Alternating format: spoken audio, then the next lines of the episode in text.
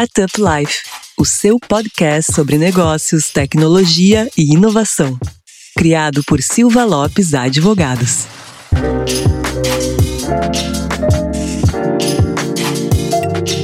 Fala galera, meu nome é Lion Lopes e está começando mais um Startup Life, o seu podcast sobre negócios, tecnologia e inovação. E como sempre, dividindo a bancada aqui comigo está a minha grande amiga Cristiane Serra. E aí, Cris, qual é o nosso assunto hoje? Antes de revelar o nosso assunto, Lion, eu vou deixar um recado bem importante.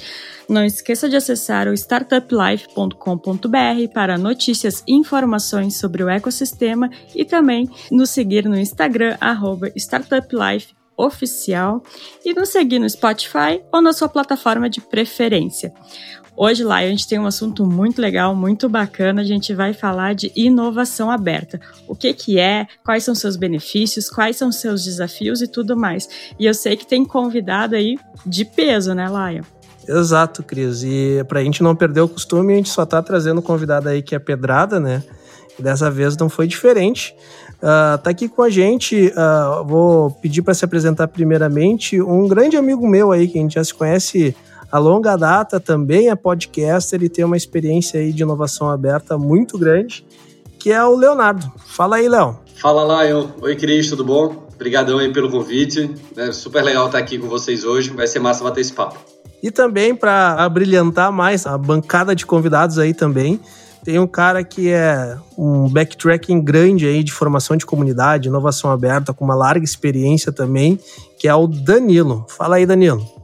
Fala, Lion. Fala, Cris. Fala, Léo. Boa noite aí. E obrigado aí pelo convite. Um prazer estar aqui com vocês. Maravilha. Para começar o bate-papo hoje, então, falando sobre inovação aberta, eu queria saber, até para a galera se ambientar que estiver nos escutando, queria que o Léo e o Danilo contassem um pouco aí dos projetos que vocês já trabalharam relacionados à inovação aberta, até para a gente dar aquela boa e velha carteirada, né? boa.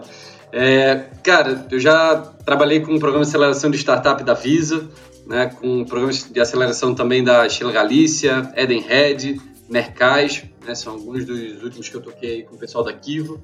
É, hoje eu estou na Faber Castel, então a gente tem algumas iniciativas de inovação aberta também, além de outras né, iniciativas do, do, próprio ecossistema que né, são de inovação aberta com algumas empresas, como Startup Week, né, o Danilo é ainda mais envolvido do que eu nesse tema, pode falar um pouquinho também. Então, tem algumas coisas aí que, que a gente vem fazendo e vem brincando. Bacana. Tu também tem um, um currículo aí de invejar, né, Danilo? é, eu tenho, tive algumas boas interações aí com grandes empresas e, e, e de alguma forma todo o processo de inovação aberta. Uh, primeiro aí como empreendedor, que eu já fui, já fui também empreendedor, já tive a minha startup. e, e depois em alguns, algumas empresas aí, passei pelo Google Campus, onde a gente teve algumas boas interações com clientes do Google e também com o próprio Google. É, e depois no Cubo, onde tinha ali os, os 30 mantenedores da rede, uh, que a gente tinha muita interação e, e, participava da construção deles aí de inovação aberta, que variava muito, né? Cada empresa estava em um estágio diferente, cada empresa tem uma estratégia diferente. É, além do que, como o Léo falou aí, a, a interação no ecossistema empreendedor, que eu acabei estando presente em diversas iniciativas, como hackathons, é, startup weekends, até eventos específicos de uma ou outra empresa. Já estive com a Braskem num processo de empreendedorismo, por exemplo. Uh, e aí vai indo aí. Bacana. Tu viu, Cris, que a gente tá numa responsabilidade grande aí. É chumbo grosso, ficou difícil pra gente. e para não perder o costume, o Léo também faz parte do Empreenda Cash, que é um podcast aí muito legal. Quem não conhece, eu aconselho a ouvir, mas acho bem difícil alguém não conhecer. E o Danilo também já participou do Empreenda Cash. Então, mais uma vez, né, Cris? A gente está aqui como novatos na, na Podosfera, já enfrentando o pessoal aí que tem uma boa experiência. Vamos ter que nos puxar mais, mas a gente vai se sair bem. Vamos continuar nos saindo bem. E então, para a gente começar o nosso bate-papo aqui, vamos começar pelo começo, com perdão da redundância, mas explicando para o pessoal o que é a inovação aberta, como surgiu esse termo e quais são os seus princípios. Boa. É, bom, inovação aberta ele surge de um contraponto com o famoso P&D, né, que a gente conhece né, historicamente. Antigamente, as empresas tinham ali os seus segredos de a fórmula da Coca-Cola que você não podia abrir para ninguém, senão seu competidor ia lá e tomava mercado de você. Então, é, essa parte de P&D é o que se conhece como inovação fechada. Significa que é da parede da empresa para dentro, né, da porta para dentro. Então, só quem trabalha ali, é, normalmente só uma área da empresa, né, são os cientistas ali que estavam pensando no, no futuro, estavam é, conectados com essa parte de inovação. A inovação aberta é um contraponto disso, né? É exatamente o contrário. Em vez de você fazer essa inovação só para dentro, você faz ela também para fora. E o que é, que é fazer inovação para fora? É fazer inovação com outros players do ecossistema. Então, você se juntar com outras empresas, se juntar com universidades, se juntar com startups, se juntar com hubs de inovação, né, como Cube, Bra, etc., para que juntos, né, cada um com sua competência né, e sua proximidade aí com o assunto, é, se desenvolvam soluções melhores, mais rápidas, mais baratas, é, mais evoluídas do que se faria perto de casa, né, dentro de casa, na verdade. Então, né, o conceito da inovação aberta é bem esse, né? Derrubar esses muros, né, esquecer um pouco esse mito da patente, né, ou do segredo de Estado, que ela ainda é muito relevante em alguns mercados, a gente pode falar disso depois, mas para muitos deles, né, para muitos mercados hoje, isso não é mais, né, não é real, não é, não é verdadeiro. E você traz esses outros players para juntos todo mundo construir e melhorar né, o serviço e o ecossistema de todo mundo. Numa forma colaborativa, podemos dizer assim? Sem dúvida, sem dúvida nenhuma. Um dos grandes pontos da inovação aberta é ter essa colaboração, né? Então, você ter uma troca. É, não só é, você levar conhecimento, mas você também absorver conhecimento dos outros. Cada um entra com um pouquinho ali é, para desenvolver essa inovação. Então, sem dúvida, a colaboração é a palavra-chave, já que você junta aí pelo menos duas partes. A empresa principal ali que está querendo desenvolver aquilo e o outro player que ele está trazendo para desenvolver junto. Bacana. Então, o Léo falou ali no início sobre né, inovação fechada, que é aquele famosa área de P&D, mas isso vem se modificando ao longo do tempo, vamos dizer aí, nas últimas décadas vem se abrindo mais o mercado e as empresas começaram a entender que era interessante ter essa troca constante com todo o ecossistema de inovação e tecnologia, mas isso tem várias formas de serem feito, né? Então, eu acho que seria interessante o Danilo compartilhar com a gente um pouco Danilo, como que uma empresa, na prática, né, de que forma que ela pode implementar, a gente pode dizer uma política de inovação aberta, uma gestão de inovação aberta, mas como que ela consegue implementar a inovação aberta dentro da companhia? Legal, excelente pergunta. Tem diversas formas, tá? Essa é a verdade, mas acho que tem alguns pilares essenciais que toda empresa tem que botar na frente aí do, do radar para começar a atuar em inovação aberta. Uh, então, o primeiro de todos, acho que é exatamente o que o Léo falou aí, matar o pensamento de P&D, matar o pensamento de portas fechadas e, e abrir né, a empresa para fora. Isso significa, às vezes, expor suas próprias fraquezas, né, para poder trazer uh, tanto feedback, né, quanto também pessoas, empresas e outras, outras organizações que possam ajudar uh, com esses desafios. É, quanto também transformar o, o, deixar os funcionários mais livres, né, no sentido de, de colaboração, para interagir com o mundo de fora e para também trazer coisa para dentro de forma aberta, literalmente, é não ter medo, né, de dar ideias e questionar como as coisas estão sendo feitas. Acho que isso é um, um segundo pilar importante. E o terceiro aí é, cara, de fato começar a tatear o ecossistema empreendedor como um todo uh, significa muita, muita exploração, né? Então eu diria que quando, quando a empresa está começando a definir uma estratégia de inovação aberta e ainda tentando entender para onde que vai direcionar isso, ela precisa conversar com todo mundo. Então, é, é, de novo, um pouco do que o Léo falou aí, vai, vai conversar com o Hub de Inovação, como Cubo, como Nova Bra, Distrito, vai conversar com as universidades para entender o que está acontecendo ali de pesquisa e, e, que tem de interação com grande empresa, é, vai verificar eventos que ajudam a sensibilizar, como o Starts, como o Startup Weekend, é, até eventos internacionais, às vezes, para conhecer, como o Web Summit, é, XSW. Então, tem um nível de interação aí que precisa ser feito para começar a entender o que acontece nesse mundo, porque geralmente a empresa estava tão fechada que ela estava totalmente alheia a essa, essa realidade. Nem assim. sabe o que está acontecendo no mundo afora. É, exatamente. E precisa tirar a cabeça da, da água aí, né, do aquário, para poder começar a refletir sobre isso. E aí depois começa, acho que o processo mais difícil, que eu diria que é quase uma segunda etapa, mas ainda está dentro da primeira, que é a liderança estar comprada com isso. Então, se quem estiver fazendo, se, tentando fazer esse processo começar não for da liderança, vai ter que fazer a liderança entrar no barco. E essa parte é difícil. Tem muito isso do, de ser um mecanismo bem top-down, assim, né? Tem que partir ali do grupo de gestão e diretoria da companhia para que isso consiga se ramificar por toda a companhia, né, cara? Exato, porque é, é, é também um processo de transformação cultural, né? A empresa precisa mudar como ela funciona para poder começar a atuar. Sem dúvida. Só complementar um ponto rapidinho, acho que isso que o Danilo comentou por último agora, né, da, da mudança cultural, ela é base para inovação aberta, né? Porque a gente foi criado, né? A, o nosso pensamento aí que vem desde a Revolução Industrial é para você proteger ali dentro, né? Para você é, manter o status quo, não, né? Não abrir esses segredos, tal.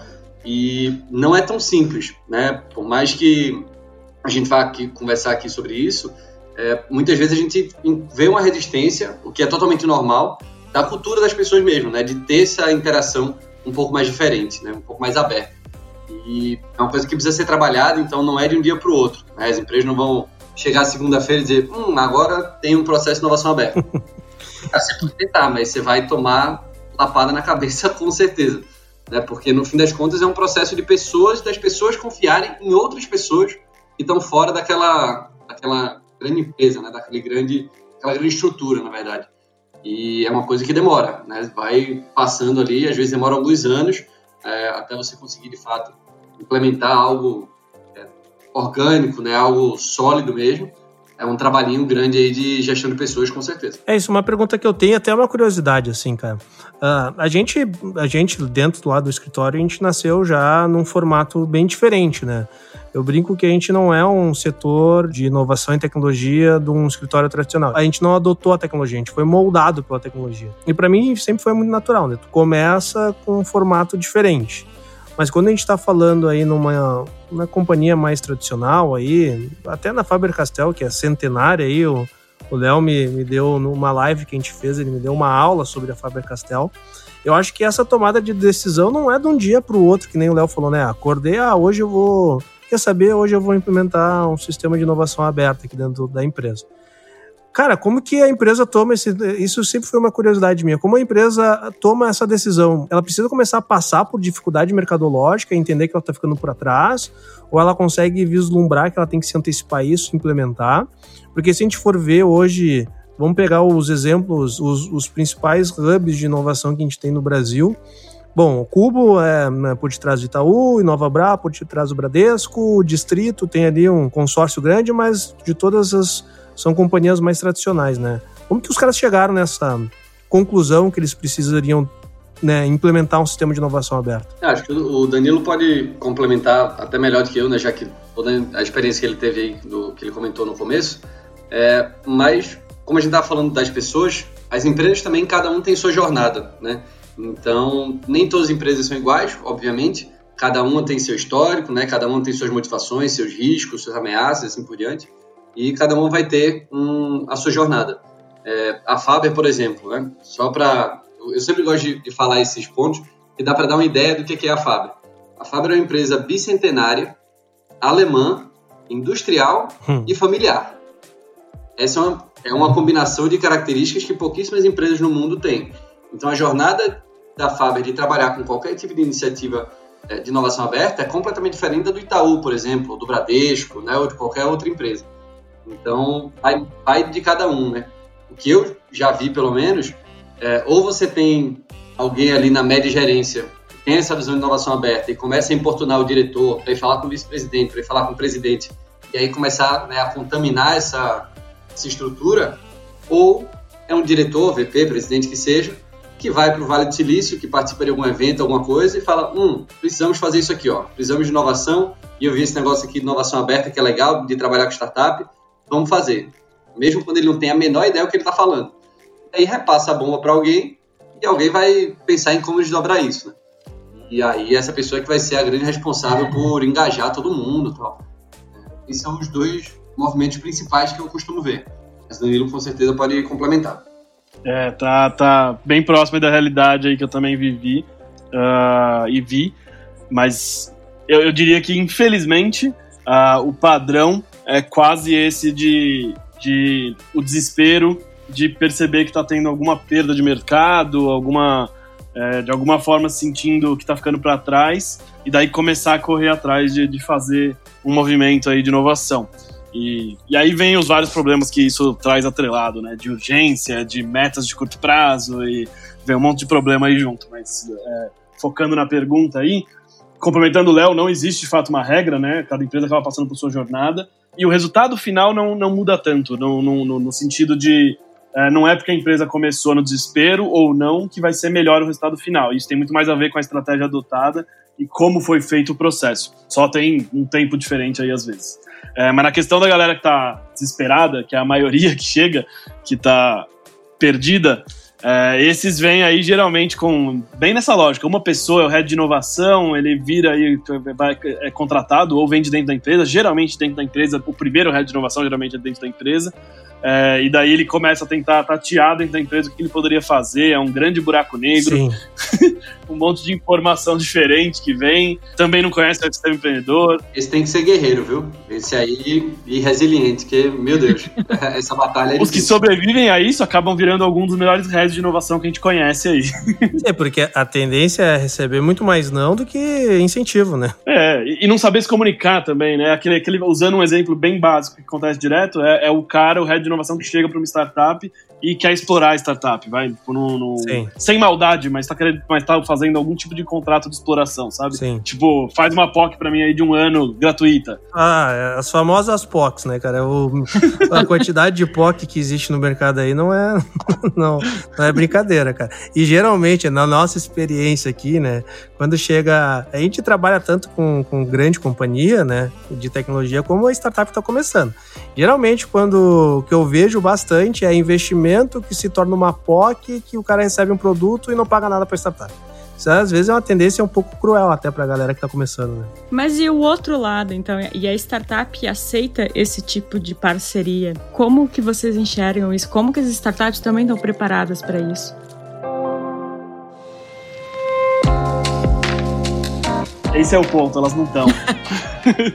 o, o, geralmente o empreendedor que aceita isso é porque não passou por isso ainda. Então, pô, não teve a experiência de, de algo acontecer assim. E daí o cara. É aquela coisa, né? Você vai negar tentar fazer um contrato com a Faber, com a Coca-Cola, com a Nestlé. Claro que não, né? Então você fica naquela, né?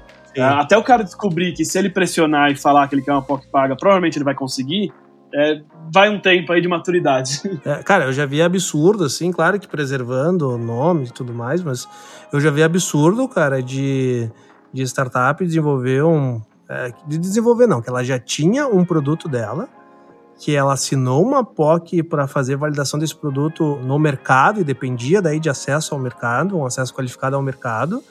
E o resultado da POC, se fosse bem sucedido, era uma cessão da propriedade intelectual para a companhia. E daí, a, a partir desse momento, a startup passava a ter só uma licença. Mas a propriedade intelectual ficava para a companhia e a startup tinha uma licença para poder terceirizar, para né, sublicenciar para o mercado também.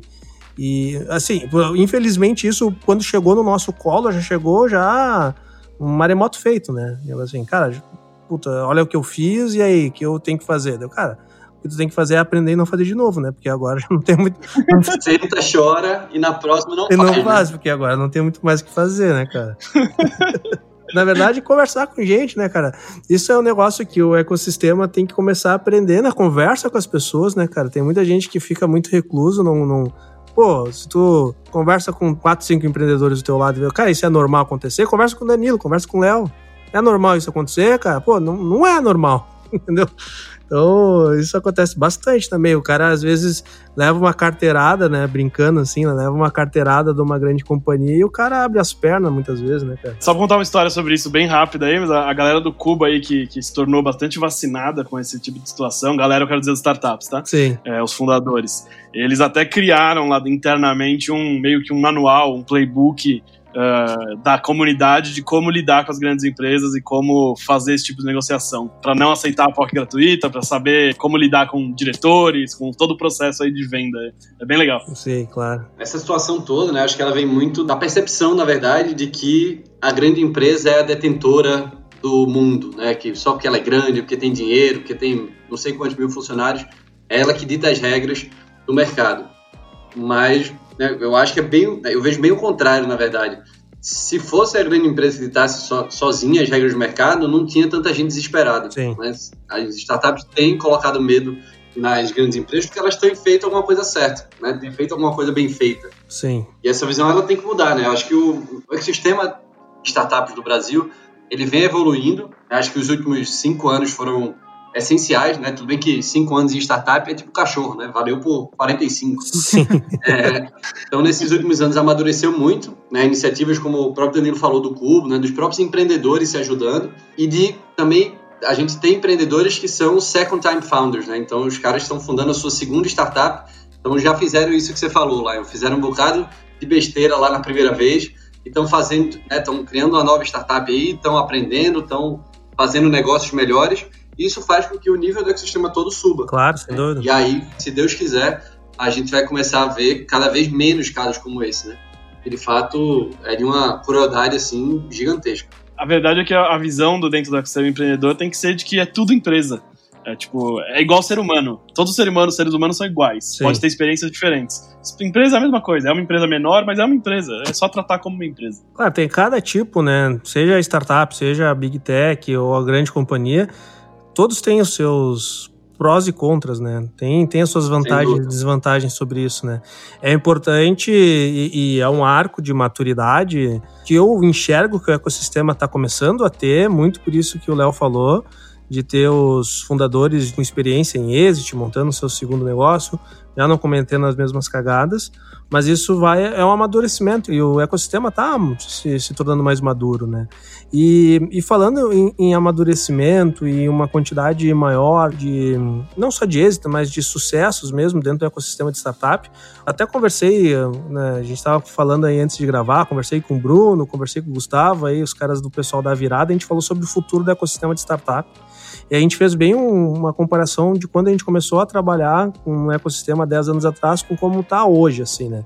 E, cara, é uma diferença absurda, assim, né? O que aconteceu de mudança de cenário, né? Muitos falavam que startup era moda, muitos falavam que startup era uma bolha, muitos falavam que startup era uma onda. Só que, cara, essa onda cada vez fica maior, essa moda cada vez fica mais permanente e essa bolha nunca estoura. E tu vê que grande parte das estratégias, e eu queria, isso é uma conclusão minha, eu queria ver se vocês, se eu tô loqueando ou se né, eu tenho algum fundo de racionalidade. Mas eu vejo que o mercado de inovação aberta, né, a inovação aberta dentro das companhias cresceu mais nos últimos anos para cá, porque até então era um mecanismo meio comum, e isso a gente via muito nos bancos, nos grandes bancos, né?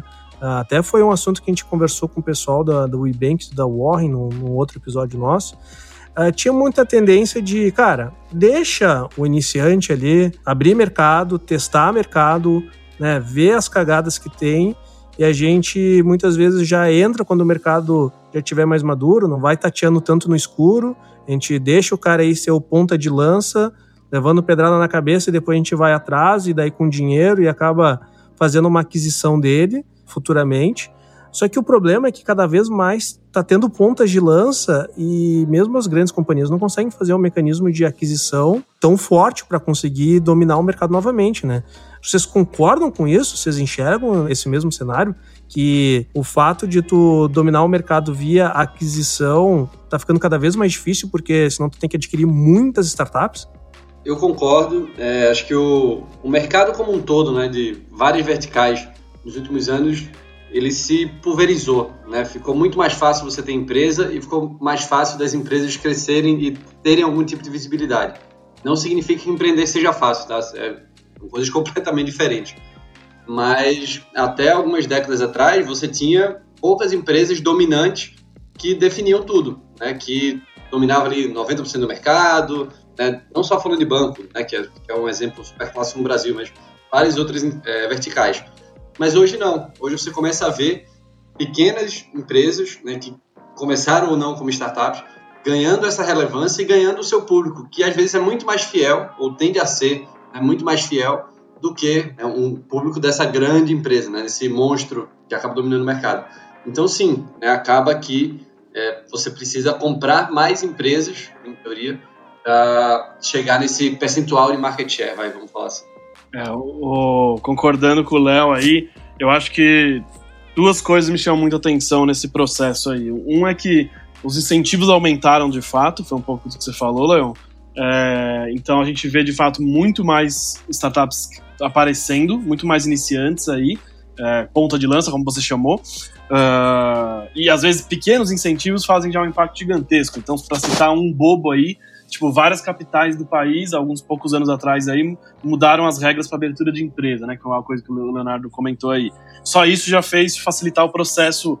Tipo, é aquela coisa, né? Facilita 1%, que o impacto daqui a um, dois anos é 10, 20, 30% melhor o cenário.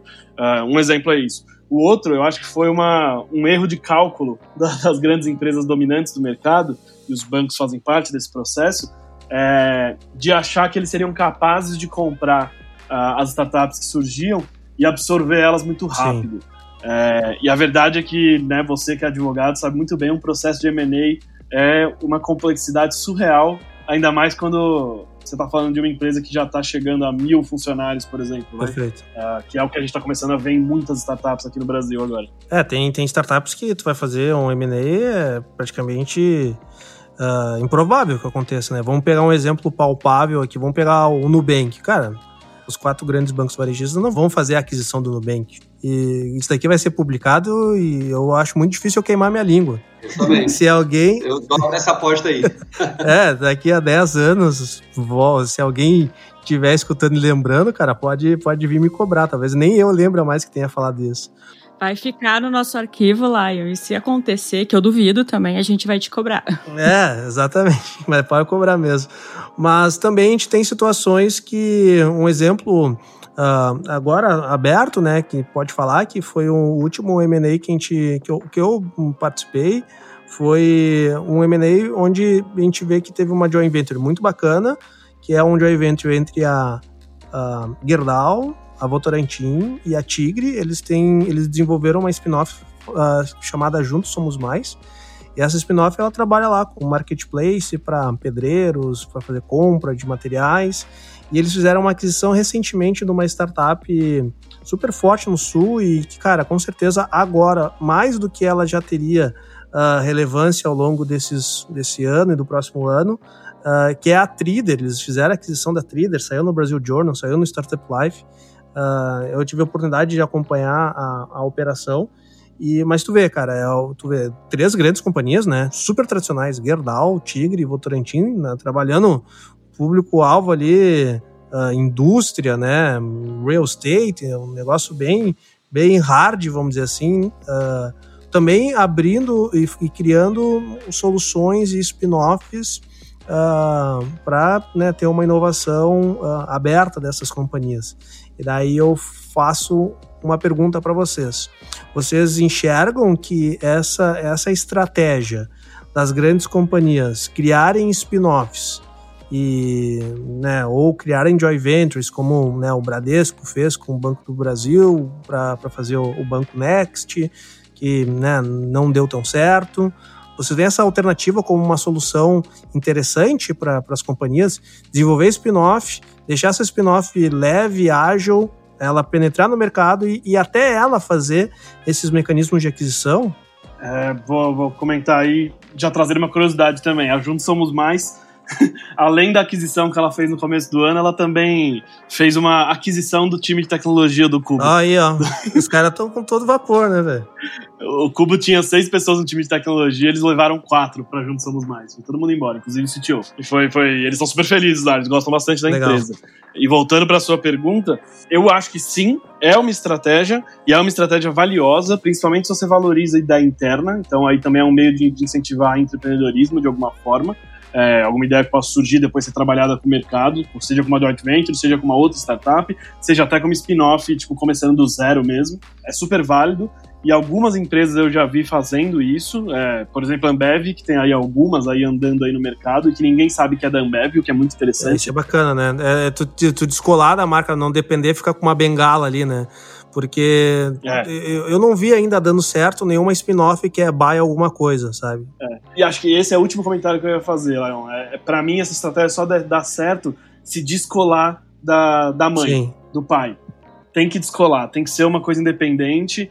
A empresa tem que ter participação, óbvio, porque né, é estratégia de inovação, mas tem que ser independente, tem que deixar ir para o mercado e botar ali um, um, um, grupo de pessoas que você escolheu ou contratou para ser os executivos daquilo, é, sem precisar ficar reportando lá para o CEO da grande empresa. É, cara, deixa voar, quase como se fosse um investimento numa empresa externa. A grande vantagem, né, Danilo, é, é tu ter agilidade, né? Acho que um dos principais pontos que uma startup tem é agilidade. E quando tu pega empresa listada, quando tu pega uma grande companhia que não seja listada, mas que tenha uma infraestrutura de governança muito robusta, se tu fagocita a startup, puxando para biologia, né? Tu bota ela para dentro, então às vezes tu tira um dos principais uh, diferenciais dela, que é a agilidade, né? E ela acaba tendo que se reportar toda aquela governança da companhia, da governança corporativa, e isso acaba tirando um grande ativo que, que, que é a agilidade de tempo, né? Perfeito, é exatamente isso. Você, se você bota, cria uma startup ou uma joint venture, não importa, uma spin-off aí, dentro da burocracia da grande empresa, é, ela vai ser burocrática, ela vai ser lenta. É exatamente isso. O meu pai me fala uma frase que eu acho engraçada, que ele vai assim, ó, debaixo de um pé de jaca, nasce jaca, não vai nascer maçã. É verdade. Muito bom. Anotei aqui para falar também. Dando aqui pro seu pai. Vai, vai lá, Cris, vai lá. A minha pergunta era justamente sobre isso que a gente estava conversando, se o sucesso dessa desassociação das grandes empresas, embora elas sejam oriundas das grandes empresas, né, se também está relacionado com a visão do público em relação a essas novas empresas. Por exemplo, tem gente que não quer mais abrir uma conta no banco grande e daí vai lá e abre no Nubank, ou daí, no caso, pode abrir no spin-off do Banco do Brasil sem nem saber que é do Banco do Brasil. Não sei se eu me fiz entender. Perfeito. E, e, vou comentar um caso real aí que acho que foi no final do ano passado, que é o PicPay. Que não, não é exatamente esse caso de ter nascido dentro de uma grande empresa, mas é um bom exemplo do quanto a, a grande empresa quer desassociar o nome. Porque, a, se eu não me engano, foi o grupo JSF né, que comprou a, a PicPay e, cara, eles fizeram zero alarde. Saiu uma noticiazinha na mídia ali, porque alguém dos veículos de mídia aí acompanhou e descobriu. É, mas eles não fizeram nenhum alarde. Tipo, o PicPay agora é do, do, do BTG, do grupo JSF. Sim. Nada, eles ficaram quietos. Ficaram quietos. Eu acho engraçado, assim, porque tem algumas empresas, tá? E, e assim, cara, eu sou super defensor de inovação aberta, né? A gente tá aqui falando visões aqui, senão o pessoal vai começar a achar que a gente tá tocando pau, mas não é longe disso. Mas tem algumas empresas que tentam implementar e eu brinco que parece velho andando de skate, sabe? Não, o cara até vai para frente, vai para trás, mas sabe que ele não devia estar ali em cima, sabe? e, então tem que ter uma estratégia boa, assim, né? Então, uh, cara, vocês na experiência de vocês, como como vocês internamente trabalharam para entender qual é a melhor estratégia? Porque a gente tem vários canais de inovação aberta, pode ser por aquisição, pode ser por né, definição de spin-off, pode ser por um programa de aceleração, pode ser por uh, né, contratação de startups. Né? Também posso dizer que é uma forma de inovação aberta a contratação de startups, correto? Sim, sim. É. Então, assim, como que vai tateando assim na prática? Como que vai entendendo o que, que tem mais fit para cada uma das empresas? Cara, acho que se a gente falar de empresas que estão começando, né? Tipo, ah, não tenho nenhuma iniciativa de inovação aberta, vou começar agora. É, aquele gerente que a gente comentou, né? Que é o cara para desbravar ali, abrir a, a trilha no meio desse mundo, ele vai começar a entender, ou deveria, né? Começar a entender quais são os possíveis caminhos, né, dar uma lida, pesquisar, conversar com outras pessoas do mercado e entender qual deles aparentemente faz mais sentido para a cultura daquela empresa. Né? É, não é todo mundo que está disposto a conversar com universidade, não é todo mundo que está disposto a conversar com startup, né? não é todo mundo que está disposto a comprar startup. Então é preciso dar uma, uma tateadinha um pouquinho nesses caminhos né, para ver qual a princípio faz mais sentido. E rodar de fato um MVP, na minha visão, né, de cada um desses principais, né, desses caminhos que talvez façam mais sentido. Então, ah, acho que me relacionar com startups vai ser um bom caminho. Acho que faz sentido para a minha cultura aqui empresarial. Beleza. Para isso também tem vários caminhos. Você pode ir através de um hub, você pode fazer um programa de aceleração, você pode tentar co-criar soluções juntas. Então, fazer um de cada, né, é, um pouquinho de cada um aí, vai trazer esse aprendizado para você entender, né? É botar o pezinho na, na água para ver se ela tá quente ou gelada. Sim. Você sai testando cada uma das piscinas. E depois disso, né, você faz o double down mesmo e aí investe, né? Começa a estruturar ainda mais. Na minha visão é, é tentar fazer esse MVP. Porque a inovação aberta parte disso, né? De você fazer com o outro, aprender com o outro. Então, você não precisa também fazer um projeto gigantesco, né? Ah, já vou começar fazendo a joint venture com empresa gigante, comprando cinco startups e fazendo o seu. Não, cara, calma, vai com calma. Porque o que é que acontece muito? É, a empresa vai na, na ânsia, né? Porque alguém descobre, como a gente falou aqui, que inovação aberta pode ser um caminho. Aí, durante as pesquisas, o cara descobre, um, meu concorrente, né? Meu principal concorrente também faz isso. E aí sai um desespero, fala, ah, não, a gente tem que fazer também, porque tem que fazer e tem que fazer. Foi a febre dos aplicativos de 5, 10 anos atrás, que todo mundo tinha um aplicativo para tudo. Nem precisava, mas não, vamos fazer um aplicativo, por quê? Porque tem que fazer aplicativo, porque tem que fazer aplicativo. Então, vai com calma. Cada, como a gente falou, cada empresa, né, a gente está falando de, de grandes empresas aqui, mas isso serve, cara, para empresa pequena também, né? Não é, não é tão diferente assim. Às vezes a gente acha que as, só porque as cifras são bem diferentes, a dinâmica tem que ser também. É, não é, às vezes tem mais similaridade do que a gente imagina. Então, acho que dá para ir fazendo esses incrementos, né, testando, até entender o que é que faz mais sentido. Né? Você também não precisa ser o guru da inovação aberta que faz tudo, faz tudo bem feito, né? Tem que ir com calma, passinho cada vez. Você me lembrou também aí, Léo, da, da febre dos hackathons. Ah, sim, também é... foi outra. Grande hackathon. Teve a febre dos hackathons, que todo mundo queria ver quem fazia o melhor hackathon. Em vez de fazer um hackathon, teve 27. Foi tipo agora na, na pandemia, todo mundo fazendo live. é, é parecido. Na, hacka, da hackathon, o... a disputa era ver quem pagava mais pizza e Red Bull pra galera, né? é. O, o, concordando com o Léo, vou complementar com uma coisa só que eu acho que é legal, que eu acho que é a, a metodologia que mais, mais adotada aí por quem trabalha com inovação aberta, que é Uh, tem em mente também aí para esse gerente de inovação aquele, aquela questão dos, dos, horizontes de inovação, né? O H1, H2 e H3.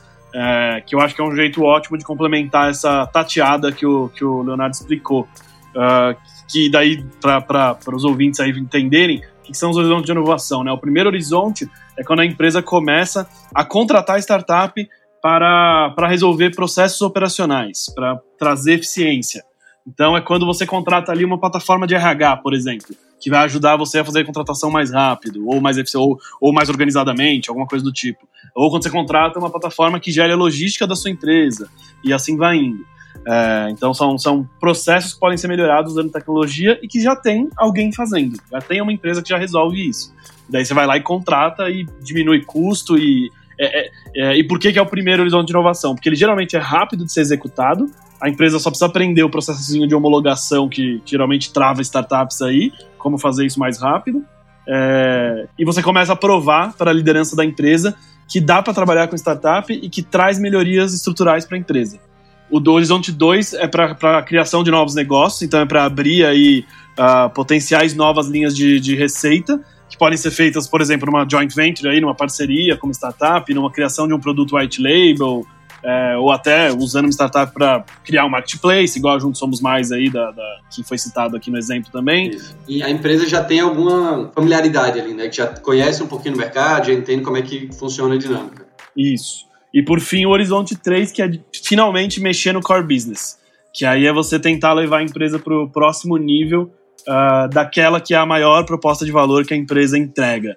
Então, usando o exemplo aí dos bancos, por exemplo, é quando o Bradesco tentou fazer o shift agora para conta digital e banco digital. Então, não, tá tentando ainda, né? Tá aí no meio Sim. do processo. E o Itaú também, então todos os bancos aí nessa, nessa, nesse momento agora, lançando aplicativos e carteiras digitais. E quais são os possíveis entraves, dificuldades e desvantagens que o empreendedor, a empresa, pode encontrar ao implementar a inovação aberta? De novo, né? A gente é a favor da inovação aberta, mas a gente também quer mostrar para os nossos ouvintes que o caminho não é tão fácil, né? Sem dúvida. Acho que é um ponto que precisa ser mais debatido, né? É, muitas vezes a gente conta só o lado bom né, da inovação aberta. Olha só que maravilhoso, você vai trabalhar com várias startups legais, vai desburocratizar, tal, vai estar tá tudo resolvido. Você, né, você achei o, o santo graal aqui do futuro da minha empresa. É, mas é difícil, né? É, tem muitos desafios, tem alguns riscos, claro. É, bom, na minha visão, um dos principais desafios né, é mais para o time interno da empresa. Porque quando você começa a abrir mais frentes, começam a vir novos projetos. Sim. Então tem mais coisa para fazer, tem mais projetos empolgantes, tem mais projetos legais que vão, daqui a um, dois, três, quatro, cinco, dez anos, né, redefinir o que é a tua empresa. Então, esse foco né, de escolher e saber para onde, onde focar, né, para onde direcionar os esforços, na minha opinião, é um dos principais riscos que as empresas acabam encontrando. E, e aí tem um pouquinho do que eu comentei antes, né, de testar ali cada um deles para entender esses possíveis caminhos, né, pode ser um jeito de tentar mitigar isso. E uma outra coisa é ter uma, tentar ter uma tese de inovação mais redonda. Né? Você está fazendo inovação? Por quê? Ah, super legal trabalhar com startup, mas para quê? Por que, que você não faz isso internamente? Por que você não faz isso de outro jeito? Se você tem uma tese que muitas vezes as pessoas acabam negligenciando para fundos né, de investimento, para corporate venture capital, é, a área de inovação como um todo precisa ter uma tese, né? porque aí você já começa a filtrar ali algumas coisas e começa a ter foco, né? porque os desafios de você trabalhar com inovação aberta são inúmeros. Né? Às vezes você vai criar um negócio do zero e muitas vezes é um time que está tocando uma grande empresa, né, uma empresa super consolidada no mercado, ou mesmo que não seja uma gigante, mas né, que já tem um tempo ali, que já conhece o mercado, construir um negócio do zero é outra coisa. Né? Se a Fábio Castel manter o que ela tem hoje, né, que é um negócio que já roda aí há mais de 200 anos, né, que domina o mercado, que é referência, é uma coisa. Se a Fábio Castel quiser criar uma unidade de negócio ali dentro, do zero, e começar a angariar novos clientes né, para outra coisa, é um desafio completamente diferente. As habilidades do time de marketing têm que ser outras, as, as habilidades do gestor têm que ser outras, né? porque o, o, cenário é completamente diferente. Então, as pessoas têm que entender isso. Né? Não é tão simples de, ah, vou ligar para a startup, ela vai vir aqui e vai resolver meu problema. Né? Tem um bocado de outras coisas que tem que ser aprofundadas. Perfeito. É, concordo 100% aí. Eu acho que, que sem muitas papas na língua aí, é, acho que o, do outro lado, o maior risco para os empreendedores é a burocracia desconhecida. Uh, e que eu quero dizer com isso? É, é, quando o cara cai aí no meio de um, de um, do processo de inovação aberta de alguma grande empresa, sem conhecer o mapa inteiro do que está acontecendo na empresa, e, e, às vezes até sem conhecer como funcionam os processos da empresa. É, então, assim, a gente, eu já vi muito caso de, de startup, de fundador aí, que fechou algum tipo de contrato com uma grande empresa, é, e tem vários casos, tá? Então não, não, não, nem citar aqui nomes também. E, e, que era, por exemplo, um contrato de produtividade. A empresa estava contratando a startup, uh, só que pediu uma customização. E daí falou assim: eu só te começo a te pagar quando você me entregar essa customização. Mas estava no contrato, então não é, não é uma POC gratuita, tá? É diferente o cenário. Tá lá no contrato, o empreendedor pega e fala: beleza, eu consigo dedicar meu time aqui nos próximos três meses, eu vou entregar isso e vou ter um contrato aí de 24 meses com a empresa X. Vai ser maravilhoso, né? Receita aí uh, previsível. É, e daí o que acontece é que a hora que chega no, no, na entrega, o cara entregou ali a customização, ele descobre que o pagamento da empresa só é feito em 180 dias para fornecedor. Que é bem comum, né, cara? Exato. Aí ferrou. Porque daí o empreendedor estava contando com aquele dinheiro para pagar os funcionários. Só daqui a seis meses vai cair esse dinheiro, ele não tem mais o que fazer. É, então, tipo, isso já aconteceu algumas vezes e, cara, o, o empreendedor que podia se endividar se endividou, o que não podia morreu. Foi literalmente isso, assim. Mas a gente tá falando aí também dessas situações e desafios, mas a gente tem, cara, vamos olhar o outro lado da moeda também. A gente tem vários exemplos, né, de programas de inovação aberta que são, são, são super reconhecidos, né? Vocês conseguem comentar alguns aí que vêm em mente? Não necessariamente que vocês tenham trabalhado, mas que vocês conhecem do mercado, que seja interessante? Eu vou dar um exemplo rápido e passo para o Léo, depois eu volto para outro. Tem um exemplo da Ambev, que eu gosto, do Bruno Stefani, que é o head de inovação lá de, um, de uma das áreas de inovação da Ambev, que tem várias. E é um exemplo de começar, de quem, alguém que começou o processo de inovação lá dentro da área que ele está. E, cara, ele fez uma coisa muito simples que foi muito legal ele patrocinou um evento que agora acho que não existe mais, que chamava Startup Summit, Techstars Startup Summit, que era um evento anual que a Techstars reunia todos os organizadores Startup Weekend e facilitadores do Brasil em um lugar só, numa cidade. E ele patrocinou esse evento com cerveja. então, tipo, custo marginal. Baita patrocínio, né? É, mas, mas para ele é custo marginal, né? Ele mandou distribuir, é, é Ambev. O real que ele deu de patrocínio não era um real de custo para ele, né? É, então, e daí ele, eram quatro dias de evento, que é um encontro onde essas pessoas que trabalham voluntariamente para as comunidades onde elas residem uh, se encontram para trocar experiência. Tipo, o que está fazendo aí na Paraíba, o que está fazendo em Sergipe, o que está fazendo no Rio Grande do Sul, e a galera aprende junto para poder melhorar. E ele fez esse patrocínio e participou do evento. Então, o ganho dele nessa, nessa iniciativa foi que ele conheceu todo mundo no Brasil que está fazendo alguma coisa relacionada a startup. E foi a melhor coisa que ele poderia ter feito. Usou um, um hack aí, né, cara? É, e, e assim, e pode perguntar para ele, tá? Porque essa história é dele também, porque ajudou muito ele a desenhar qual ia ser a estratégia que ele ia tomar dali para frente e onde ele ia atuar, onde, onde ele poderia começar, e além de criar toda a rede de contatos que ele precisava para levantar a mão e falar: alguém pode me ajudar aqui com uma startup X, alguém pode não sei o quê. Legal, legal, legal. E tu, Léo, o que, que tu tem aí de exemplo bom aí? Cara, tem três que, que eu gosto de comentar, dois eu tive o prazer de participar. Um deles é o da Visa, né, que é super reconhecido aí como programa de aceleração também, né, um dos principais aí de, de fintechs. Tinha um mentor muito bom lá, né, cara? Tinha, tinha um mentor da parte jurídica, cara, que esse aí vale a pena seguir, viu? é, uma coisa que eu gosto muito do, do programa da Visa é a pegada que eles têm, né, tanto pela Visa quanto pela Kivo, de trazer design de serviço para o programa. Né? Design de serviço é você pensar o seu serviço como um todo, né? pensar na experiência do usuário, né? pensar no que, é que está oferecendo. E não só, esse só bem entre aspas, né? É fazer uma POC ou conversar para desenvolver um novo produto tal. De fato, é, o programa da Visa se preocupava em que as startups amadurecessem a sua estratégia e o seu serviço. Né? Então, isso era muito legal, porque os dois acabavam aprendendo com isso também. Né? A startup, naturalmente, ela saía mais madura, e não só com o negócio, ela saía mais madura em si, e a Visa também, porque ajudava essas startups a desenvolverem esses serviços, né, com toda a experiência de mercado que eles tinham. Um outro é o da Estrela Galícia, né, também pela, pela Kiwi, eu tive o prazer de participar. E o da Estrela Galícia foi muito legal, porque ele chegou né, quase como um top-down. A Estrela Galícia na Espanha fez um programa, vamos fazer aqui no Brasil também. E aí a galera começou a fazer, né, aquilo que a gente estava falando de cultura. Os mentores, né, o pessoal começou a se envolver, não tinha a menor ideia do que ia acontecer. Zero. Sim. Os caras chegaram lá mais perdido que sair em tiroteio. e foi super legal, porque dentro das startups que participaram do programa, você via caminhos diferentes. Né? Uns eram, foram contratados para né, primeiro fazer uma POC e depois implementar a solução e virar fornecedores. Outros desenvolveram soluções junto com com a Estrela Galícia, né? então pensaram um negócio específico para eles. Outros, inclusive, estavam se conversando em fazer um spin-off com a startup. Então, tanto a startup quanto a Estrela, pensar em um terceiro negócio e começar a tocar isso né, de forma separada.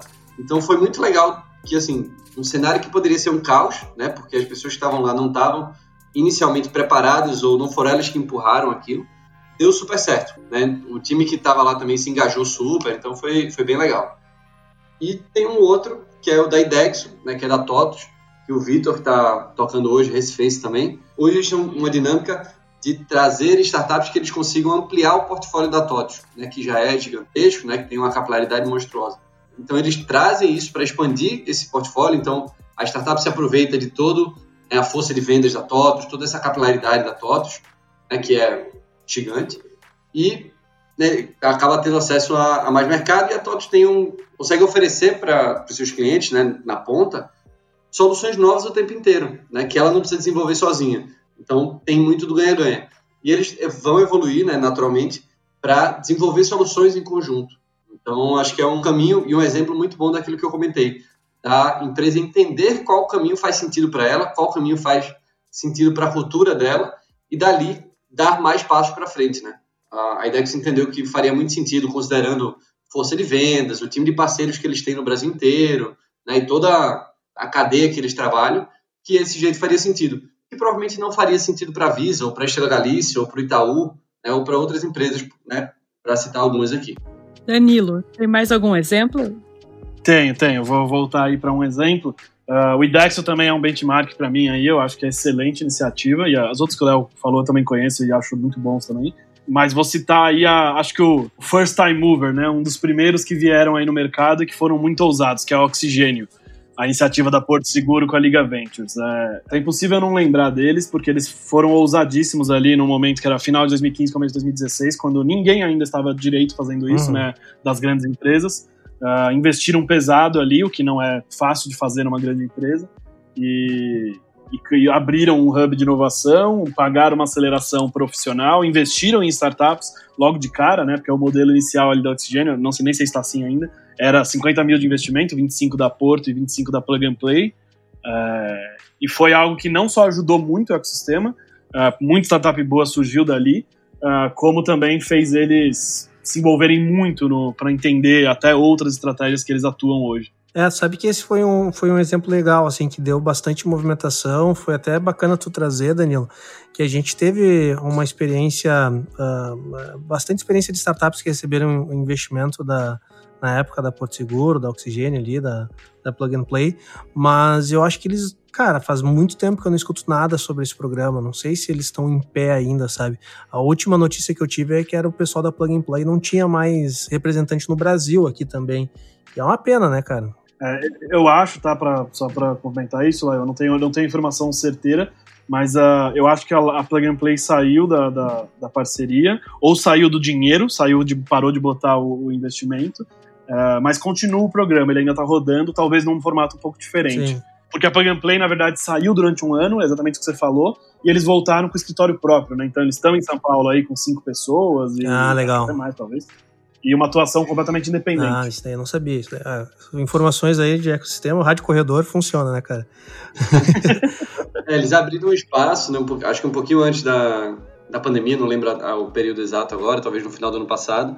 E né, tem algumas empresas mantenedoras também, né? Eu sei que a, a Acho que a Cielo está com eles, né? Tem algumas outras que estão por lá também. É isso mesmo. E o, você falou da rádio corredor aí, né? Era um dos benefícios de eu trabalhar no hub de inovação. Né? aí é onde tudo acontece. É impossível não saber de tudo. Não, Danilo devia saber de tudo e mais um pouco, né? Porque ele estava no centro ali de tudo. Acho que se pegasse todas as histórias de algum jeito, ia chegar no Danilo mais cedo ou mais tarde. É, o cara, o cara que, que não, não é tão imerso assim no ecossistema, Cara, se a gente fala de ecossistema de startup, né, Cubo, InovaBra, o Google Campus, tudo de alguma, de alguma forma, se tu tá circulando nesses hubs aí, tu vai ficar sabendo das notícias que estão acontecendo, né, cara? É o rádio, é. é. o rádio corredor que mais funciona no Brasil, é, é esse eixo aí de São Paulo, Google InovaBra e Google Campus aí, né, cara? Mas eu vou compartilhar uma experiência minha também de inovação aberta que eu acho legal que, que pouca gente conhece e para mim é uma das coisas mais uh, de cair o queixo que eu já vi de inovação aberta, que é o programa da Apple Academy. Eu acho que ele não é tão. Não sei se vocês já ouviram falar, Danilo e Léo. Eu não. Já, mas não no Brasil. Se tiver no Brasil, vou ficar Aí surpreso. que tá, cara. A Apple Academy tem no Brasil, tá? E ela tem aqui em Porto Alegre. Uh, ela tem uma parceria junto com a PUC, uh, da PUC do Rio Grande do Sul. E é um programa que eu acho que talvez ele não seja tão, tão conhecido porque ele está fora do eixo de São Paulo, né? Com certeza em São Paulo as coisas acabam tendo uma visibilidade muito maior. É que é outro país, né, Leon? Rio, Rio Grande do Sul é país. é, mas sabe que é, é, um programa fantástico, cara. Aqui no Sul conhece bastante, é bem conhecido, assim, principalmente em Porto Alegre, é muito conhecido. E eu tive a, a, a felicidade de participar como educador dentro da Apple Academy. E, cara, a estrutura é uma pena, assim, que não não, né, uh, também não é muito conhecido porque eu acho que isso eles teriam que ajustar, né? Tem um, tu assina um NDA muito grande ali quando tu vai, vai participar. Então, cara, não pode tirar foto, não pode fazer nada, assim, sabe?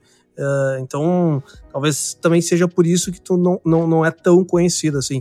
Mas a estrutura que eles têm aqui na PUC, aqui do Grande do Sul, é um negócio de cair o queixo, cara. Eu nunca vi nada parecido em outros programas de inovação aberta, assim. E a Apple Academy ela tem uma visão de inovação aberta um pouco diferente. Eles não investem em startups, eles não, não fazem hackathon, eles não fazem nada mais programas de aceleração, não é nada disso. Eles investem em educação, cara, que eu acho muito bacana. Então eles selecionam, é um programa que dura dois anos, é super concorrido, é tão concorrido quase como medicina na federal porque eles abrem, se eu não me engano, são 30 vagas, uh, e daí na metade, no primeiro ano, eles cortam as 30 vagas e. Ou é 30 ou é 60, é uma coisa assim, mas eles cortam a metade, então todo mundo que é selecionado passa um ano, chega no final daquele ano, corta a metade e essa outra metade roda o segundo ano e recebe uma titulação, né, junto com a PUC, de quase como se fosse um programa de pós-graduação, assim. Então é um, uma parte de inovação aberta que investe em educação. Eles pegam desenvolvedores, designers e agora até tem caras relacionados à, à parte de administração, marketing e cara eles dão o supra-sumo de educação para tu entender o ecossistema da Apple, assim, de desenvolvimento de aplicativos e como funciona para a Apple é, é sensacional.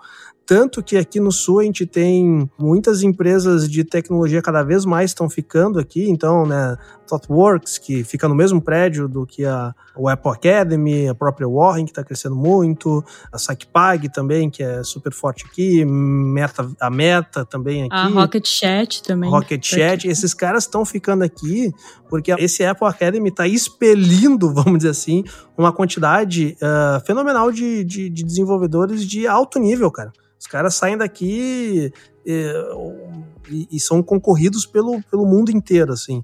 E eu acho que esse é um programa que eu não, eu não vejo tanto, assim, cara, de inovação aberta, que é focada na educação. Lá eles, cara, assim, eu vou te transformar num excelente desenvolvedor por ecossistema uh, da Apple e com certeza isso a longo prazo vai trazer um retorno para a empresa. É um ponto bastante importante esse da qualificação, da educação, né, Lion, Léo e Danilo, porque a gente vê hoje no ecossistema uma defasagem né, de mão de obra qualificada. Exatamente. E daí eu fiz toda essa roda aqui, conectando com o que Cris disse. Cara, vocês acreditam que é notoriamente conhecido que mão de obra ligada à tecnologia no Brasil é super escasso, né, comparado a outros países. E, mas a gente gera mão de obra muito qualificada, que é concorrida no mundo inteiro. Então a gente gera pouca mão de obra, mas essa pouca mão de obra é muito qualificada e o mundo inteiro vem e faz captação. É tipo jogador de futebol. É tipo jogador de futebol, exatamente. uh, vocês, cara, eu para mim é quase que óbvio, né? Se não inevitável que as grandes companhias vão ter que começar a criar mecanismos de inovação aberta para a geração de talentos. Vocês concordam com isso? Cara, é um bom ponto. Não lembro de ter tido discussões sobre isso, mas acho que é uma visão super relevante. E eu estava vendo uns dados um dia, essa semana, né, sobre isso, de que teve um estudo do IMDB, se não me engano, de que o Brasil subiu seis posições no índice de competitividade digital no mundo a gente foi para 51 de uma lista de 63. é, e apesar de ter sido um avanço, né, o pior de tudo é que assim, a gente é a nona economia do mundo. Né? Sim. É, em capital humano, desses 63, a gente só ficou na frente da Venezuela. Não, nem vou entrar no. Não é nem mérito, né? Muitos detalhes. é, mas assim, cara, tem um, uma rodovia de coisa para ser feita e de que acho que todo mundo tem que se juntar. Né? Acho que a pior coisa que a gente pode ter é ficar o, a iniciativa privada dizendo que é o governo que tem que resolver, o governo tem que dizer que é iniciativa privada. Acho que é uma responsabilidade de todo mundo e vira uma oportunidade de negócio também, né? Seja para as empresas, seja para novos empreendedores. Então tem muita coisa que precisa ser feita e que se não for, a gente vai ficar ainda mais atrás desses, desses rankings. Eu tenho aí muito mais pensando em classificação aí, né? De sei lá qual caixinha isso ser colocado. Uh, eu tenho visto mais como caixinha de employer branding e, e, geração de comunidade em torno de, de, de, marcas e produtos, essa informação. É, mas o que esse exemplo do Apple Academy tem semelhantes, né, com formatos aí relativamente diferentes, quando no, na Microsoft, que eles têm o programa MVP deles lá, que trabalha nas universidades brasileiras, onde eles treinam uma série de pessoas aí que viram embaixadores da marca e das programações de linguagem que a Microsoft trabalha.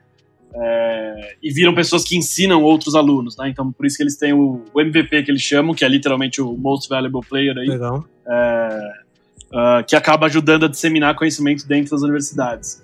Uh, o Google tem o GDG há muitos anos, né? Google Developers Group, uhum. que é uma comunidade voluntária que tem atuação de funcionários do Google para ajudar a disseminar também linguagem de programação, ensino aí, e especialização.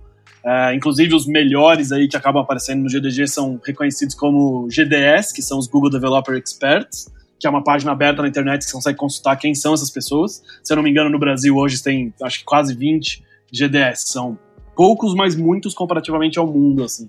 Porque no mundo inteiro são umas 200 pessoas, não é muito. legal, é 10%, né? É bastante. É, e é um reconhecimento, assim, no nível de que o Google paga tudo para essas pessoas para eles irem para São Francisco para verem as apresentações de novos produtos do Google, sabe? Tipo... É, o Apple Academy faz esse negócio legal também. Ele manda, cara, eles mandam a galera toda, dão Apple, dão iPhone, MacBooks, cara, é um programa fodido, cara. E daí você tá vendo mais algumas outras empresas de tecnologia, eu tenho visto, visto isso mais em tecnologia, né, não das nossas grandes empresas, eu não sei. Uh, também começando programas educacionais aí pesados, uh, principalmente abordando o ponto que o Leonardo falou aí da desigualdade, é, então, periferia, negros, mulheres e outras minorias aí de alguma forma é, acontecendo. O próprio Google começou um recentemente, é, se Creditas tem, Nubank tem, se eu não me engano, Estônia está fazendo isso também, XP tem uma academia própria também, então tem modelos diferentes, óbvio, aí, com diferentes impactos, mas que atuando em educação de profissionais. É, é o maior gap da próxima geração aí, sem dúvida nenhuma. Acho que é um grande desafio para o Brasil a gente conseguir solucionar esse problema de mão de obra qualificada, porque no final, cada vez mais se torna importante, não só para startups, mas para as grandes companhias também, é o capital humano, né? Cada vez menos o real estate ali, né? A linha fabril, né? os maquinários, uh, cada vez se torna menos importante para a geração de valor de uma, de uma companhia, né? E, e, isso é uma mão de obra escassa, finita que a gente tem, que a gente tem no Brasil. E as companhias vão ter que começar a pensar nisso também, porque senão vão, vão ter um problema. Já tem um problema, né? Elas já estão tendo um problema de conseguir ter essa mão de obra de fácil acesso. Tanto que saiu na Globo do Rio Grande do Sul, aqui, né, na RBS, saiu uma notícia, cara, dos desenvolvedores falando que eles estão se sentindo como uh, jogadores de futebol que os passes deles cada vez são mais valorizados. Mais a valorizados. Vai, a gente vai ter um programa falando sobre profissão developer que vai sair. É, não, não vou dar spoiler, mas vai sair, tá? E a gente tá trazendo desenvolvedores aí bem hypado aí no mercado para eles conversarem isso, porque realmente, né? O cara, e, e eles estão na função deles, né? Pô, eu sou um baita profissional, tem muita oferta, eu vou subir meu passo, né, cara? Sem dúvida. Isso rolou muito no Vale do Silício, né? Alguns anos atrás, quando é, teve o grande boom aí da, das Big Techs. E eu estava conversando com uma pessoa do Facebook uma vez, lá de São Francisco, e ela disse que meio que rolou um acordo de cavalheiros ali entre Google, Facebook, Tesla, Apple e tal, a galera não ir diretamente no profissional e tentar recrutar ele direto. Porque você tava assim, você saía do Facebook para o Google, e aí o Google te dava, sei lá, mandava para sua casa uma TV de 50 polegadas com Xbox e não sei quantos jogos. Aí você ia pro Google. Aí depois de, sei lá, seis meses o Facebook ia, dobrava o salário que você tinha e te dava mais não sei, não sei o que. E aí, de fato, a galera começou, né, os salários começaram a ser muito inflacionados, é, nem vou entrar na discussão aqui se vale ou se não vale, mas né, os salários começaram a crescer muito, começou a ter um crescimento muito grande da busca dos profissionais, e de fato, né, tem uma galera que recebe salários que há cinco anos atrás eram invejáveis, ou você diria que era mentira. Sim. Acho que, como tu falou, né, Léo, aqui não é nem entrar no mérito se merece ou não, mas o salário inflacionado alto, ele é uma consequência de pouca oferta de mão de obra qualificada, né? O problema não é o salário ser alto, o problema é tu não ter a oferta suficiente para esse salário ser mais equilibrado mercadologicamente, Sim. né? É uma conta bem simples, né? De oferta e, e procura. Esse acordo de cavaleiro que você comentou, Leon, ele também existe em BH. É. é, em BH, para quem não sabe, tem o São Pedro Vale, né, a comunidade de empreendedores lá de Belo Horizonte. E depois da, as empresas que surgiram na primeira onda do São Pedro Vale, que é Simpla, Amélios, Hotmart, Max Milhas, toda aquela galera aí que já é grande, né? Uh, eles também têm um acordo de cavalheiros para não roubar funcionário um do outro. Era justamente essa, é uma questão que eu tenho para vocês, que é a empresa consegue o talento, né? Consegue aquele profissional qualificado ou ela desenvolve ele dentro da empresa e como segurá-lo, como mantê-lo com dentro da empresa. É, porque quando a gente fala em inovação aberta, eu, provavelmente tu tem que ter um, uma aquisição de profissionais diferenciados para tocar essa área, sim. né? Sim, sim. Tu não vai pegar o time do P&D e transformar em um time de inovação aberta, né? Só que tu também tem que trazer uma forma atrativa para esse cara comprar o teu projeto e permanecer na companhia Continuar. engajado. É, e daí por isso que eu me refiro, Lion, a não só buscar esse profissional, mas como qualificá-lo muitas vezes dentro da empresa, né? Fazer esse caminho. Então, Sim. como conseguir uh, retê-lo, posso dizer Sim. assim? Como mantê-lo sem que outra empresa venha roubar. Vou, vou, contar uma historinha rápida aqui que já ajuda a, a, direcionar a conversa. Eu tenho um amigo programador, muito amigo, próximo, e ele é um desenvolvedor bom, já foi CTO de, de startup, aí agora está com uma outra empresa dele. É, ele fala que toda vez que ele é abordado, e ele é abordado constantemente, como a gente acabou de contar aqui, uh, ligam para ele para marcar uma entrevista, vem aqui, né, vem conhecer a empresa. Uh, ele sempre faz a mesma pergunta, que é: beleza, que uh, eu vou aí no dia que você está pedindo para eu ir, posso de bermuda? Essa é a primeira pergunta que ele faz. Ele, assim, 80% das vezes não pode. é. Tu vê, tu vê que engraçado. Lá no escritório de advocacia eu vou de bermuda. É verdade. Eu, eu posso comprovar. Não é, não é mentira. Pior que isso não é mentira. Oh, mas eu contei essa história que, que é real, uh, porque aí eu começo a responder a pergunta falando que, cara, cultura. Cultura é, é, o primeiro item essencial. Não à toa surgiu o termo employer branding, e, e que é marca empregadora aí em português, né? Uh, que começa a trabalhar vertentes da, de uma organização para que ela se torne atraente para talentos, né? Exatamente porque a gente entrou de fato na onda de. Na onda não, na, na fase de brigar por talento violentamente no país inteiro. Uh, então você tem que ser a marca mais atraente possível para esse, esse empregado, para esse funcionário. É, isso passa por, cara, você ter uma cultura saudável, uma gestão de carreira, cultura de feedback, abertura de questionamento. Cara, é uma modernização, uma transformação cultural, que foi um pouco do tópico que a gente falou no começo aí, né, eu e o Léo, que se a empresa não tiver, talvez ela até consiga ganhar um funcionário no, no valor, né, pagando mais salário, mas ele vai ficar pouco tempo, ele vai, vai durar pouco.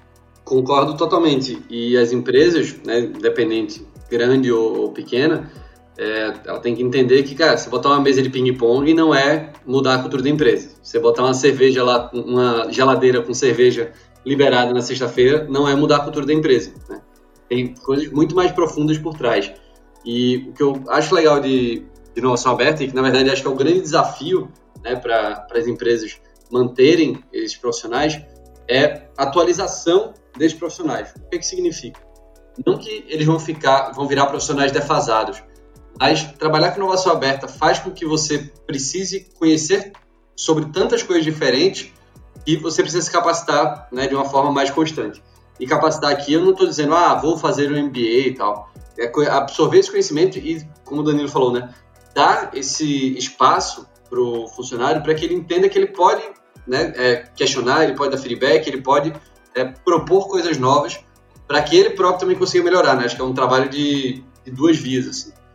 Mas acho que um dos grandes pontos que as empresas têm que perceber que os funcionários têm que cobrar, né, caso alguém aqui esteja ouvindo a gente trabalhe né, no área de inovação, acho que os funcionários têm que ajudar a empresa nesse, nesse caminho, afinal eles fazem parte disso também, é entender que você vai sempre precisar desenvolver novas habilidades, né, porque o que você precisa hoje não vai ser o que você vai precisar daqui a cinco anos, daqui a três anos. Vai surgir alguma coisa, você vai precisar é, seja contratar para sua empresa, ou seja ter alguém no, seu, no teu time com aquela habilidade, ou você mesmo desenvolver aquilo.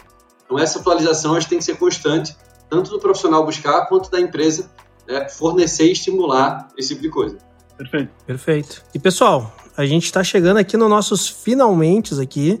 Eu gostaria de fazer um, um apanhado geral aí uh, com o Léo e com o Danilo de, cara, uma companhia que está nos ouvindo aqui, que entendeu e eu vejo que pós-pandemia, né, uh, cada vez mais as companhias que sobreviveram por estar tá investindo em tecnologia vão investir mais ainda, porque sabem que isso é um canal importantíssimo para escoamento do seu produto ou do seu serviço. E aquelas que não investiam vão perceber que vão precisar investir, porque senão elas podem vir a quebrar em uma outra situação semelhante a essa, que vamos torcer que não seja outra pandemia, mas, né, talvez a gente uh, ficou claro a importância desse canal mais tecnológico, mais digital, né? Então, para as companhias que estiverem nos ouvindo aí, Léo, Danilo, cara, quais são os passos aí que vocês dão para eles, para eles começarem a pensar em implementar um, um mecanismo de inovação aberta? E daí já vou pedir para vocês darem uns recados finais também. Cara, acho que é uma coisa nova, né, para muita empresa, né, para muito empresário, para muito funcionário. Então, a primeira coisa que eu sugeriria é conversar com outras empresas que tenham iniciativas desse tipo. Né? Às vezes a gente acha que, né, naquele pensamento de inovação fechada, né, que ah, não, é um segredo de Estado e tal. cara, as pessoas adoram conversar, né? as pessoas adoram contar o que elas estão fazendo. Então, é, vai no, vai no, sei lá, vê na Visa quem trabalha com inovação, manda uma mensagem no LinkedIn, chama para tomar um café, uma cerveja virtual nesse momento, mas né, mais para frente, se Deus quiser, presencialmente. Né, troca mensagem, pergunta como é que eles fazem, como é que eles começaram. A empresa, às vezes, do teu próprio segmento também. É, às vezes a gente fica com essa impressão que tem uma rixa mortal, que ah, não vou falar com o cara da, da outra empresa aqui no meu segmento, porque vai dar ruim, ou o cara vai ficar me julgando e tal. Cara, vai lá e fala, pergunta. Tem muito menos risco e muito menos problema do que você imagina. É, eu diria que isso é o passo fundamental antes de pensar em contratar uma consultoria ou começar um programa de aceleração ou ligar para uma startup para ver como é que trabalha junto. Conversa com outras pessoas, né, de, de CPF para CPF mesmo, sem muito, sem muito problema.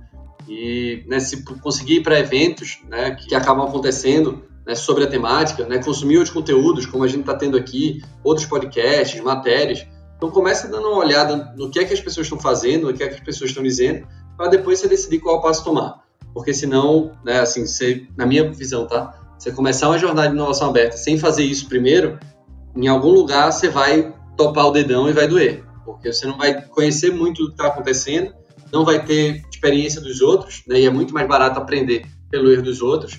Você vai acabar errando, perdendo dinheiro, perdendo tempo. Então, e cara, conversar é de graça, é legal pra caramba, você faz amigo novo, você aprende, não tem por que não fazer. Né? Não só com inovação aberta, mas com qualquer outro, outro assunto. Concordo muito com o Léo aí. E, para não chover no molhado, porque eu concordo 100% com o que ele falou, vou dar um, um, outro passo que pode ser o passo zero ou o passo dois, dependendo do, de como tiver a empresa. Que é, forme um time. É, então, aí por que, que é passo zero ou um, tá? Se você já tiver uma pessoa dedicada para fazer isso, para fazer o que o Léo falou, aí é o passo dois. É o passo depois de estudar. Vai estudar o mercado, que é trazer alguém de fora. Então, tipo, geralmente, né, a empresa pega ali alguém de nível gerencial ou um pouco abaixo e transforma em head de inovação, analista de inovação, sei lá. E acho que é o, ideal é que seja um gerente de inovação, que seja uma pessoa com nível gerencial, é, que tenha conhecimento da empresa, então que saiba como funciona a empresa internamente muito bem e você complementa essa pessoa com alguém de fora, alguém um pouco mais júnior e que conhece o ecossistema empreendedor. Aí essa dupla aí vai voar monstruosamente. E se você não tiver ainda alguém dedicado, você é um líder de empresa, um diretor, algo assim, pensando nisso, faz exatamente o, o, o, o passo que eu falei, só que antes de começar a estudar, que é trazer alguém da sua empresa, que você espera que assuma essa posição de head de inovação, e participa do processo de educação junto com ela aí para conhecer o mercado. Bom, então, pessoal que não souber agora aí, daí desiste, né? Mas também, se ficar com mais dúvidas também, uh, procurem o Léo e né, o Danilo também. E daí eu peço para vocês, pessoal, como que a galera pode entrar em contato com você, se quiser bater mais um papo. E quero agradecer aqui profundamente o Léo. Né, o Léo, a gente já se conhecia de longa data aqui, amigão. Danilo, a gente teve. Isso é uma coisa bonita do ecossistema, né? O Danilo, a gente se conheceu aqui durante a gravação, cara, mas já conhecia aí de, de ecossistema, já sabia do nome. Foi um prazerzão te conhecer aí, Danilo. Espero que a gente possa uh, interagir aí cada vez mais aí também. Quero agradecer profundamente vocês, agradecer a Cris também pela participação de sempre. E deixa o recado final aí. Vamos começar pelo Danilo aí. Dá o teu tchau aí, Danilo. Legal, primeiro o prazer foi meu, obrigado pelo convite, foi bem legal aí conhecer vocês e participar do, do podcast aqui. Espero que a gente tenha ajudado a, a, a diminuir um pouquinho a curva de aprendizado de quem está nesse mundo aí e esteja tentando aprender. E, por fim, se alguém quiser falar comigo, fica à vontade para me chamar no LinkedIn. Meu nome é Danilo Picucci. É, graças a Deus só existe a minha família no Brasil, então é facílimo de me achar. Só procurar ali meu sobrenome que vai aparecer eu e minha irmã. Então é fácil. Já te adicionei ali, tá, Danilo? Me aceita depois. Léo, dá o teu tchau aí. Boa. É, gente, primeiro, obrigado pelo convite. É um prazer estar aqui. Né, quando estava falando com a Cris, é, eu até comentei, tá? Acho que tá para ter alguma coisa que o Silva Lopes vai me chamar e eu não vou topar. Então, uma coisa boa, cara. Se vocês precisarem, tô, tô sempre à disposição. Espero também que o pessoal tenha gostado. Um prazer estar com o Danilo aí de novo. E Bom, quem quiser bater papo, como eu comentei agora há pouco, vai lá no, no LinkedIn, Léo Ferreira. É, se tiver outro Léo Ferreira que deve ter, é, coloca a Fábio Castelo do lado, eu devo aparecer lá. ou no Twitter, underline Léo Ferreira. De vez em quando eu falo umas besteiras por lá também. Então, quem quiser mandar mensagem, estou totalmente à disposição aí para conversar. Maravilha. Cris, muito obrigado por participar aqui com a gente. espero que a galera tenha gostado do nosso bate-papo e nos vemos no próximo episódio. Foi uma aula. É, né? foi uma aula. E então, pessoal, espero que todo mundo tenha gostado e nos vemos aí no próximo episódio. Tchau.